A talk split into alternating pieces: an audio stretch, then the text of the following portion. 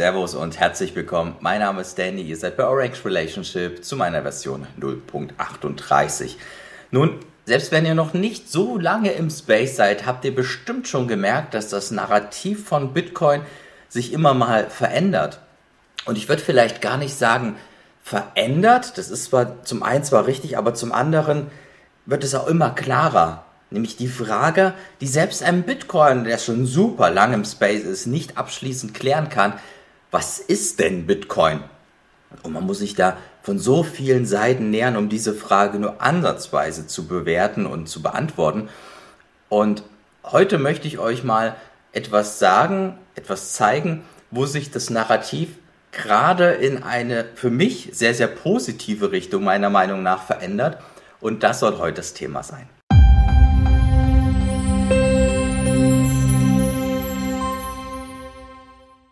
Und damit steigen wir auch gleich ein, nämlich, dass sich Bitcoin über die Jahre, wie ich ja schon gesagt habe, immer wieder verändert hat. Zum einen, einmal war es Internetzeugs für Nerds oder Geld im Darknet oder Spekulationsobjekt für Trader. 2017, für die von euch, die da schon da waren, war das, äh, alle wollten das bessere Bitcoin sein. Jeder Shitcoin hat sich immer mit Bitcoin gebattelt. Jeder wollte schneller sein, dezentraler sein. Hust. Und ähm, das ist heute ganz selten so. Es sind vielleicht dann nur noch die, ja, die, die feuchten Träume derer, die die Projekte leiten. Aber es sind halt wirklich nur noch Träume und ganz selten wird dieses Narrativ, unser Shitcoin ist der bessere Bitcoin, nach draußen getragen. Dann hat sich Bitcoin auch über die, über die letzten Jahre so als Store Value etabliert, aber auch in den Mainstream als hochspekulatives Asset. Da, da war Bitcoin vor vielen Jahren noch gar nicht angekommen.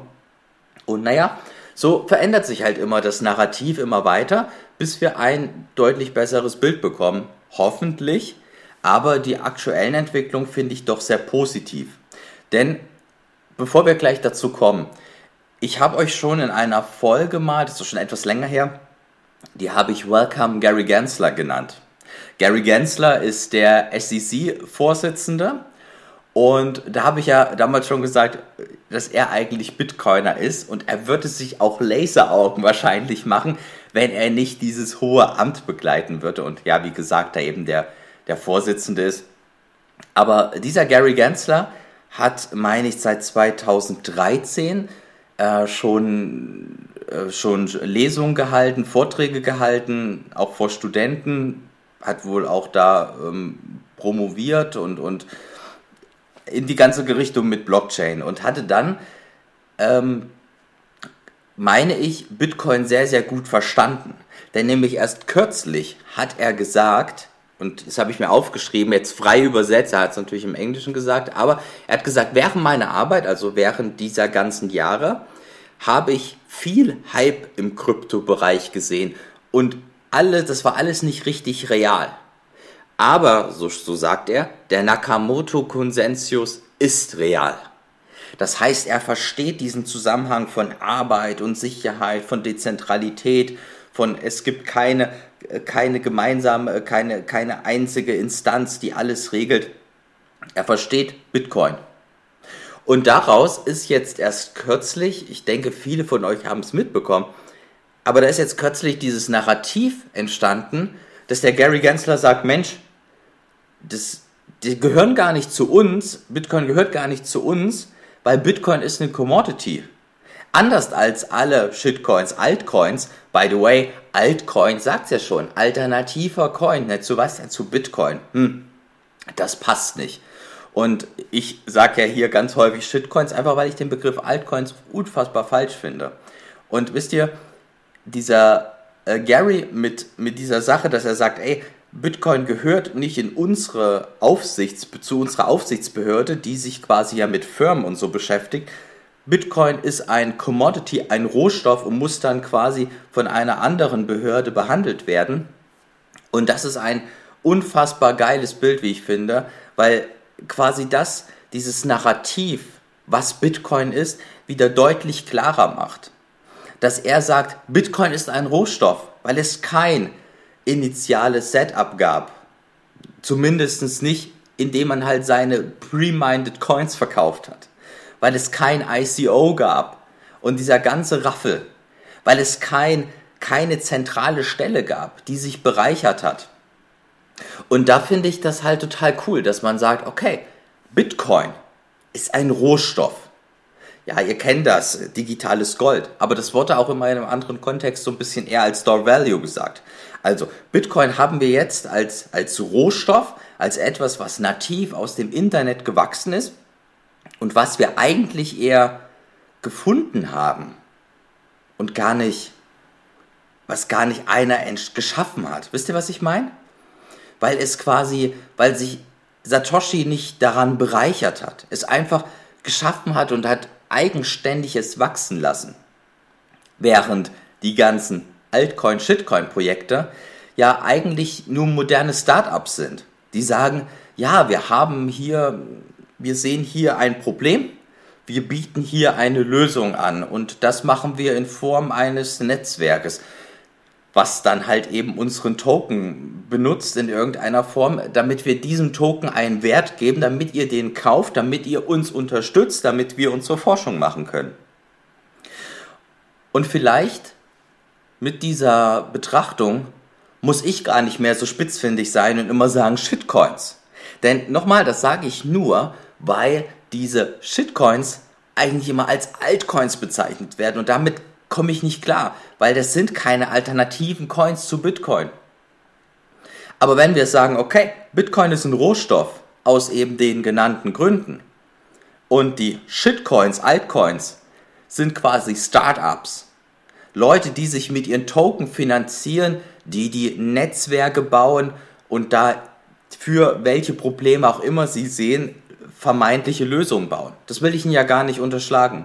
Mag ja an der einen oder anderen Stelle sicherlich auch irgendwo so sein. Aber ist das nicht eine viel, viel coolere und eine viel, viel klarere Betrachtung? Und ich würde mal sagen, aus der Schlussfolgerung heraus, für uns, wir haben das gesehen. Wir wissen, dass Bitcoin cool ist, dass Bitcoin etwas Besonderes ist und dass eben Altcoins nicht die wirklichen Alternativen dazu sind. Aber für den Mainstream da draußen, naja, wie oft hört man denn? Naja, nee, Bitcoin, hm, nee, das, das nicht, ich habe dafür Cardano. Ja, okay, kann man machen, fair enough, aber es ist halt eben keine Alternative. Cardano ist, als hätte ich ein Startup gekauft. Anteile eines Startups, die da eine Lösung für ein Problem von mir aus entwickeln. Ja, okay. Aber Bitcoin ist, als würde ich Gold kaufen. Das ist was völlig anderes.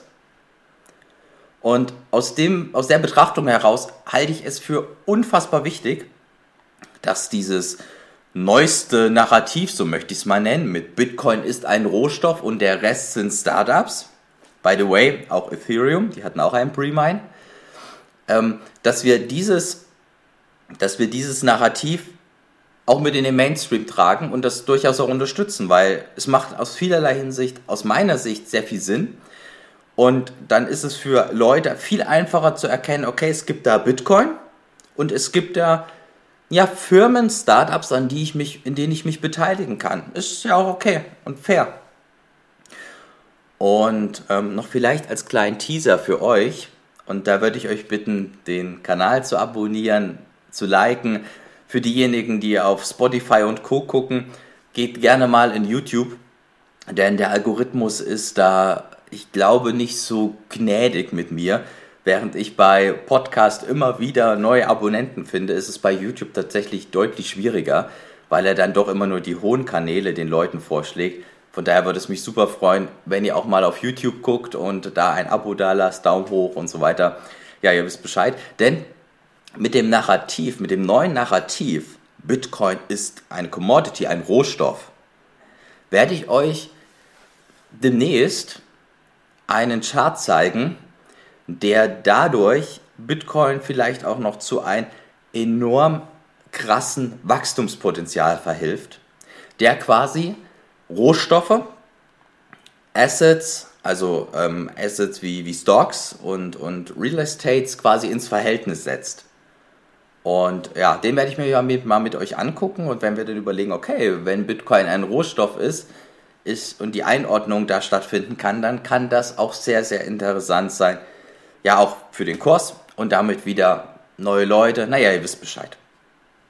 Gut, ihr Lieben. Also dann, wie gesagt, würde mich freuen, wenn ihr ein Abo da lasst, äh, Daumen und so weiter. Ihr wisst Bescheid. Und dann hören wir uns am Freitag schon wieder. Alles klar. Tschüssi.